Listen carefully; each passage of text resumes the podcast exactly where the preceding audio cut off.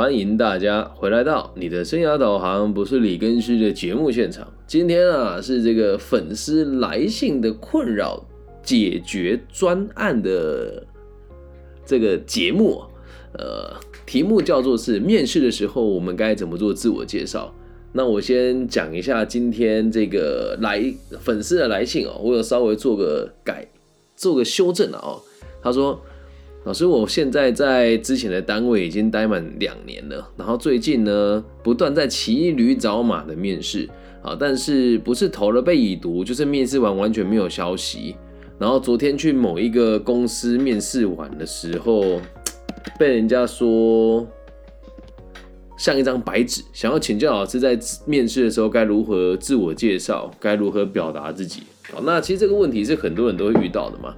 我用我的逻辑来跟大家分享哦，先让大家理解，去面试的那个当下的时候，你要最你要去理解一件事情，就是这个面试你适合穿什么衣服去。我们表面上说自我介绍，好像是到现场那个主管说，哎，请你自我介绍才开始，其实不是这个样子的。你一去的时候，他在观察你的一切，就已经是开始喽。这样能够理解吧？所以在讲自我介绍以前，你一定要先有一个，我们讲说。Dress code 吗？就是你要先知道自己想要穿什么样子的衣服，然后跟在这个场合穿什么样子的服饰比较适合。那会有很多人误会说，好像就一定要穿西装，其实真的不尽然啊。我们去面试的时候，真的不一定要穿西装或者是套装，你要看这样子的工作适不适合你啊。比如说电信业，我们要去电信业面试的时候，假设是在第一线的柜台做服务人员，那你去面试的时候，你就肯定必须一定要穿衬衫或者是西装。为什么？因为在这个工作上，你必须穿西装，或是必须穿套装嘛。那如果你去面试的时候，你穿的很轻便，而这个工作平常工作必须得穿西装跟套装，那不就完蛋了吗？所以你要知道，在做自我介绍以前，个人的形象真的相当重要。好，那。简单的说，大部分的人去面试，尽可能的穿有领子的衣服，哦，那不一定要穿西装，因为台湾这个地方的气温很炎热，特别是接下来这个夏天到了，三十五六七八度都有可能。在这个状况之下穿西装，脑子坏掉是不是？所以你要先问对方说，那我穿什么衣服去比较适合？跟你认跟对方认为，就是我有没有必要穿到西装？你可以直接问他，好。那这个表面东西讲完了，再讲一些形象的类型哦。头发要尽可能的干净利落，因为在做自我介绍的时候，最重要就是让对方知道你是一个对社会有兴趣的人，你是一个愿意为团队相处的人，你你是一个愿意符合社会期待的工作者，这样录取的机会才会高。那在外表的部分，我们整理完之后呢，接下来进入我们今天的重点喽。很多人。投了履历之后被已读，或者是面试完没有消息哦。先告诉大家，不要那么快急着去否定你自己，因为很多公司它其实根本就没有缺。有的人说啊，老师怎么可能没有缺？他还出来面试人家干什么？哎，有些人资部门就是这样，一年一定要面试几个人来打枪啊。不然好像整个部门都没在做事啊。然后第二个状况是，搞不好人家有更适合的人选，就你不是第一个人，他当然不会特别告诉你啊。所以你也不要那么否定你自己，了解吧？那如果今天真的要讲说，我要怎么确定自己是不是被市场淘汰掉了？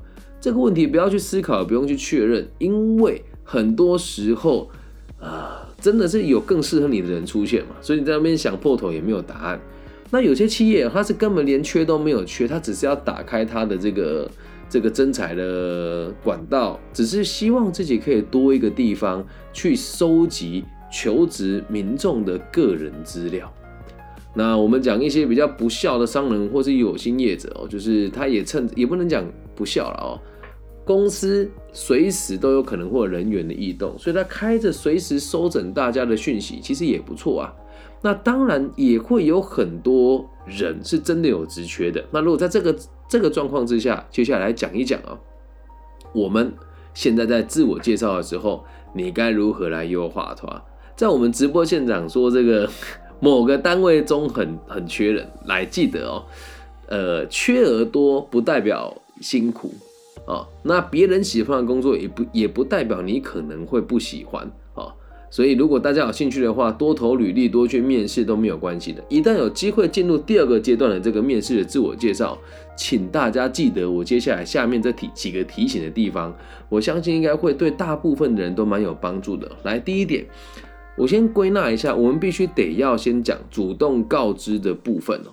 一般我们在做面试的时候，很多面试官都会说：“哎，哎，请你自我介绍一下。”其实老实讲，在你来之前呢。我们都已经看过你的履历跟自传的，会想听你自我介绍一下，主要是想要看一看跟听一听你这个人的应对进退是如何的。所以自我介绍绝对不要像有一些人，就是人家都还没有问你会什么，跟你想要做什么的时候，也没有问说你上一份工作怎么离职，噼里啪啦讲一大堆，不需要。在面试时候的自我介绍，你要谨记一个重点哦，印象好比什么都重要。不要那么急着把你的一切都表达出来，因为面试通常不会那么快就结束，理解吗？面试通常不会那么快就结束，所以我们必须得也做一点铺陈。对方如果叫你做一个简单的、基本的自我介绍的时候，我们可以先这么做，分成几个段落了哈。中整来讲，第一个就是要让对方知道你来做这份工作，你的重要他人是支持你的。第二个，你有哪一些技能？哦，然后第三个，之前离职的原因是什么？第四个，你的技能接下来会怎么用在这一份工作之上？第五个，你对这一份工作未来的这个期许为何？啊，就是这五个重点一定要在自我介绍里面带到。有人会说啊，你自我要讲那么多干嘛？先听清楚了，在台湾啊，或者呃其他其他地区怎么样，我不知道。就在台湾，会有很多这个，也不能讲经验不足吧。有一些人资专员，其实他并没有实务的经验啊。我们要再三的强调，并不是每个人资专员都像小弟本人，我有财务、有销售、有这个行销的经验，他们可能对其他部门也不是那么的。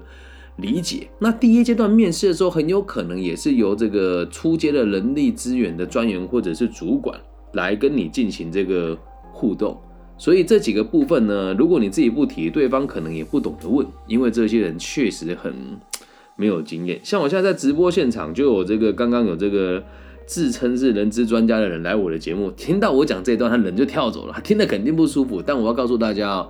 我的立场很简单，我讲出来是我真实的看法，可能会跟你们看到一般的人力资源的专员看的可能不一样，但我说的是我的肺腑之言哦。这些自我介绍，如果你自己不说，对方也一定会问。我现在一个一个分析给大家听。第一个叫做家人支持我。那这个部分很多人会讲说：“哎呀，老师，我们工作家庭其实是不重要的，谁会在意你的背景呢？”当然没有人在意你的背景，但企业会在意的事情是你能不能配合工作，以及在这个这个家庭的状况之下，在有家庭的状况之下，你能不能全力以赴啊？所以这里通常哦，如果你是还没有结婚的，你会说：“老师，婚姻这不是我的隐私吗？”没错，根据我们台湾的这个。某个规定哦，是写出我们不得因为长相啊、性别啦、年龄啊、婚姻啊、哦等身体高矮胖瘦、种族啊、性倾向啊来决定你要不要录取一名员工。但是你在找工作的时候，家人支不支持你是真的很重要。你有没有结婚也麻烦你自己告诉对方，不要让对方自己开口问你啊？为什么呢？如果对方自己开口问，他可能会接收到某些官方单位单位的罚款，所以一定在自我介绍里面一开始铺陈会讲说，我来自于什么地方，与家人同住哪里啊？那如果与爸妈同住哪里，就可以先讲一下，然后再带一下爸妈的工作大概是什么。那有些主管个性比较急啊，他说：“哎，停停停，这不是我要知道的。”OK，那我们就马上讲下一段。不过通常你稍微带一下是没有关系的，但你不要去说什么。我的父亲是一名牙医，从小就悬疑悬壶济世，告诉我一只草一点露。你不是来选秀的，也不是来参加演讲比赛的，好吗？你就好好的讲家里的人有哪一些，他支不支持你做这一份工作？好，这是这个是第一个部分。然后接下来要讲我毕业于什么学校。然后在这个学校我会哪些东西？等一下我会做一个范例给大家看，做个 demo 哦。那我在这个学校学到哪一些东西？毕了业之后，我去哪里就业？就了业之后，我离职的原因又是什么？啊，那你说老师，我换很多工作怎么办呢？等下我会教大家怎么做。那我换很多工作原因是什么？或离职原因是什么？讲完了之后，接下来你要讲综上所述，如果未来的工作需要什么什么什么的什么的时候，我也相信自己可以快速的上手。然后讲完了之后，先停顿一下，看一下对方的反应，因为这时候可能会打断你，问你某一些里面的细节。他如果没有打断你呢？你可以说，呃，自我介绍的部分大概到这边。那我对于这份工作有一部分就是有有先做过功课，有自己想要做的这个规划。那就是我在诶，可不可以就是在这个自我介绍末段，我讲一下对这份工作我有什么看法？好，你要看主管的个性的，有些主管个性很急，像我们这一种的，如果你跟我讲说，哎，我我对我的工作是有规划的，我会耐下性子来听你会怎么规划。啊，如果你讲的很破的话，我就说哦，可能跟我们这个期待有点不一样，但不用担心啊，我我会再告诉你要怎么做。所以一个简单的自我介绍这样子就结束了。然后你要记得一件事哦，我们在面试的时候啊，就毕竟它不是选秀，OK，所以你一定要随时关注对方有没有想要打断你的意思，对方有没有想要打断你的意思。如果看到他已经开始在那边转笔啊，或者是那个哎哎。哎哎，这种感觉，他想说话的时候，拜托你就可以先停下来，然后看看他想要问你什么。有的人自我就要滔滔不绝，我说我必须得讲，这真的是很笨的行为啊！我自己在任何场合做自我介绍的时候，呃，即使在福伦社啊、EMBA 这种高阶的场合，我的自我介绍都会尽可能在两分钟以内就结束掉。好，大家不用担心，这一集我会放到 Podcast 里面哦。我都在两分钟里面结束掉，为什么？我要留下伏笔，让对方来问我，或者让对方来来告诉我说，你李更新有哪些技能可以为我们使用，了解吧？所以尽可能的不要有太多的废话。有些人就讲说什么，呃，想要成为一个对社会有用的人啊，我在过去呢，哦，曾帮我们公司赚了三千多万的业绩，我用什么方法去克服它？没有人想听呢，懂吗？不够具体呀，你必须得先让对方知道打底打完了之后，再让对方来问。好，所以等一下我会举例子给大家听哦，尽可能的不要有废话，然后在自我介绍当中尽可能是用互动的方式，了解吧？不要说什么哦，我有点紧张，我看个稿，大家都是成年人，如果你真的会紧张的话，来找我李庚希老师帮你定一个稿。那因为今天这一位粉丝朋友呢，他还没有跟我做过这个一对一的咨询。如果你有跟我做一对一的咨询，我都会帮你们完成一份履历自传，然后带你重新看一次，顺便跟你讲自我介绍你该怎么做。好，这是我做就业辅导的服务，但大家不用担心哦，全部都是免费的啊。当然你要付我钱，我也是开心的，也是乐意接收。那如果没有钱的话，无所谓，反正做这个本来就是兴趣哦。尽可能在三分钟内提纲挈领的讲完你的自我介绍。三分钟内不要滔滔不绝，超过三分钟，其实这个自我介绍就一点意义都没有了。哦，剩下的让他问，而且高段的面试者哦，你要把问题藏在，你要把希望他问你的问题藏在你刚刚的自我介绍里面。所以自传真的很重要。因为你在来面试以前呢，对方都已经看过你的自传跟你的履历了，所以双方的说法一定呃两造的说法你要一致哦。哦，那现在我来做个练习给你们看。如果今天回到嗯，我刚从事务所离职的时候，对，三分钟内不要怀疑，三分钟内大概了，大概哦，大概在三分三分钟内结束。那我现在来示范一次哦。就是如果以这个我刚刚从这个大学毕业，然后换过一份工作到事务所完要离职，我会怎么自我介绍？好，呃，各位面试官大家好，我是来自彰化的李庚希，目前独自租屋在台中，父亲是退休的警务人员，然后妈妈是会计人员，他们对我的决定都是支持的。那我从会计系毕业，所以对于基本的会计、统计、经济管理、审计啊、财务报表分析也都不陌生。在校期间也很常这个参加各种不同的上台报告啊，或是校内的社团活动。那因此在毕业之后，顺利到这个马马房部担任这个新服老师。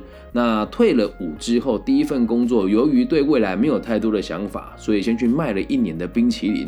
好，然后在这个叉叉冰淇淋公司哦，对于这个基本的原物料盘存啊，啊 POS 机的操作啊，突发状况的协助。还有这个应对各种这个不同的客人该怎么应对，也都有一定程度的理解。那因为在这份工作待满了一年呢，发现我的人生不应该只有这个服务业的历练，因此很自己也很积极去争取到全球四大会计师事务所在第三大的 K P N G，然后担任了一年的这个稽核人员。那在这一年，我主查的这个有曾经参与过主查的公司有先进光电、有立山、有德玛吉森哦，然后有这个美商多特瑞，还有这个呃某一些海外的这个子集团。所以对于这个财务报表的稽核啊，Word、Excel 的使用啊，以及这个跟上市贵公司的主管管理阶级的人互动，该怎么去应对一些礼貌，也比一般的同龄工作者来的更细致那么一些些。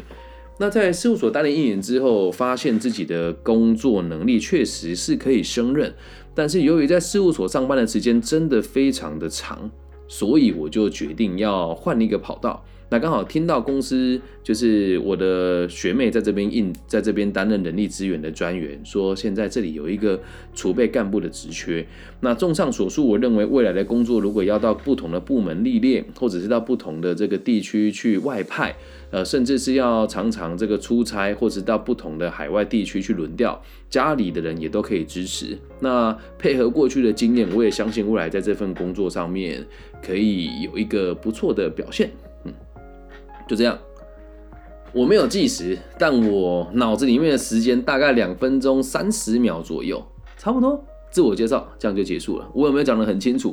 家人支持我，我会什么？离职的原因是什么？来，全部讲完了之后，对方问你的问题就会变得非常的聚焦。所以自我介绍不要急着说我要把我想讲的全部讲完，no，你要很细致的在里面放下某一些东西，你希望对方问你什么？那就像我刚刚做的这个自我介绍，人家一定会问说：“哎，那你那时候做的心理辅导室，心理辅导老师讲的，呃，工作内容有哪一些？哦，你在这个某某的某一个这个冰淇淋店上班，那你会做冰淇淋吗？那你怎么会想要脱离服务业呢？哦，你在事务所查账做稽核，去过那么多不同的海内外的地区查核，那我们的工作如果接下来要外派去什么地方，你可以胜任吗？”这边是不是刚刚在我的问答里面都讲得很清楚了？事务所这么好的地方，全球前四大，为什么你想要离职呢？我也清清楚楚、明明白白的告诉他。接下来就要看对方怎么跟你应对，还有对方会怎么跟你，会会对你有什么期待？因为这么讲完之后，对方一定会问啊，哦，这样，那你对我们工作有什么期许？如果他喜欢我的话啊。那对于工作的期许呢？有机会我再做另外一集给大家听哦。所以在自我介绍部分大概是这样子就好，所以三分钟内讲完就 OK 了。然后你的自传写了什么，跟你说了什么一定要一致，了解吗？最后一件事也是最重要的一点哦，跟大家提醒哦，自我介绍做得好确实很重要，但是你要记得啊。咱们这个节目是以个体心理学为核心理念，作为学理根据的一个资讯型的节目。从个体心理学角度出发，这个世界是先有结果才有原因的。我们看着未来的目标，积极的过当下的生活。只要是脑袋清楚的人或是企业，都会希望自己能够跟对方的未来产生连结。所以前面你的自我介绍讲的都是过去，最重要的是要铺成你对未来的规划。能不能前后首尾相应？不要去强调你过去有多棒，懂吗？理解吧？以上就这个全部的内容了。那这一最后提醒大家啊，在整个面试的过程当中，微笑、点头，听不懂对方讲什么就直接问，因为。这个自我介绍只是个开端，我把这个所有的细节都告诉大家了。一件做起来只需要三分钟的事，我花了二十分钟做了一集的 podcast，希望可以帮助到大家。那如果你真的在做自我介绍的时候遇到很大的问题，觉得很卡，不知道该怎么办，觉得哎呀，我之前的工作的经验我不知道该怎么整理，我就是又懒又软烂，我就是跟主管吵架，对我就是就是烂泥扶不上墙，我就是自己想不开。老师，那这个自我介绍我该怎么做呢？我只能告诉你，如果你可以告诉我具体的事情是什么，我可以一一的带你们来重塑一遍。但如果没有的话呢，你就记得写完那个稿。然后跟我讨论一下，因为确实有时候人在这个认知的盲点当中，你很有可能表达出来的内容会让别人听了很模糊，你自己却觉得很清楚，所以导致别人对你印象不是那么的好。以上就是这期全部的内容了，希望大家喜欢哦。面试的时候该怎么自我介绍，用这个简单的方式来让大家理解。如果你想要听我讲不同的问题，或者是你有什么人生的烦恼，私讯我啊，然后我会制成制作成一集集的 podcast 跟短视频，或者是影片放在 YouTube、IG 跟各个平台给大家听，给大家看。那由于今天来的这个陌生的朋友比较多啊，我的工作就是在劳工局、社会局、教育局、大专院校、国高中小，然后这个企业 NGO 组织做生涯规划、亲子沟通。呃，然后管理顾问，呃，个体心理学，呃，儒学等等不同的专业领域的教育跟讲师。那如果大家对我的背景好奇的话，可以上网搜一下我的名字，我叫李庚希，木子李，甲乙丙丁戊己庚辛的庚，然后王羲之的羲。那希望我们的节目的存在对这个世界有更多安定的可能性。那如果你也喜欢我的节目呢，也欢迎大家帮我分享、按赞加订阅。最后跟大家分享一个好消息。其实，在最近我都会在节目里面说，就是我们的节目是公益性质的。那也确实，李庚希老师我本人的经济状况其实不算太差，但在这两三天有很多粉丝跟我说，老师，我想要捐款给你，希望你可以帮助更多人。对，金额多少是一回事，但重点是我感觉到了，其实有人认同我做这些事情，而且。就是有几个专案，就是大家捐款给我，我会拿去给这些需要被帮助的人来使用。那最近有一个专案是有一个学生，他的家里的这个双亲有有有有一个过世，然后另外一个这个成员是没有办法工作的状态，所以这个学生顿时失去了经济支柱。那我也会自己去协助他捐款给他。如果大家有兴趣的话，啊，碍于这个个资法，所以也不大方便把他们的资讯分享给大家。那我自己会提供一小一小笔的金额，让他来完成大学学业。那如果你也喜欢也信任我的话，就不要去问这个学生是谁了，你把钱拿给我，就把钱拿给他。那假设你们真的对这个，因为我不喜欢做消费群众的事情嘛。那如果你真的有这个节税的需求，我也有协会可以开立收据给大家，专款专用。我的协会的这个税籍编号是八七零二五七八八。如果大家有兴趣的话，都可以私信我，好吗？捐不捐款无所谓，但如果你们愿意帮助这群孩子的话，我相信他们也会非常感谢你的。那我们节目的存在，并不是为了消费这些需要被帮助的人，或者是像某一些。呃，这个公益组织要去拍自拍，说我们帮助哪些年轻人呢？没有，就单纯是几个有钱有闲、经济能力还不错、对社会有兴趣的年轻人所组成的一个协会。那每年六十几万的这个会费呢，也都是我一个人承担的。如果大家有兴趣要捐款给我们的话，我们也是乐意的哦。感谢大家今天的收听，我爱你们。希望我们节目可以让更多人学习到不同的角度，然后找到你想过的生活。我爱你们，大家晚安，拜拜。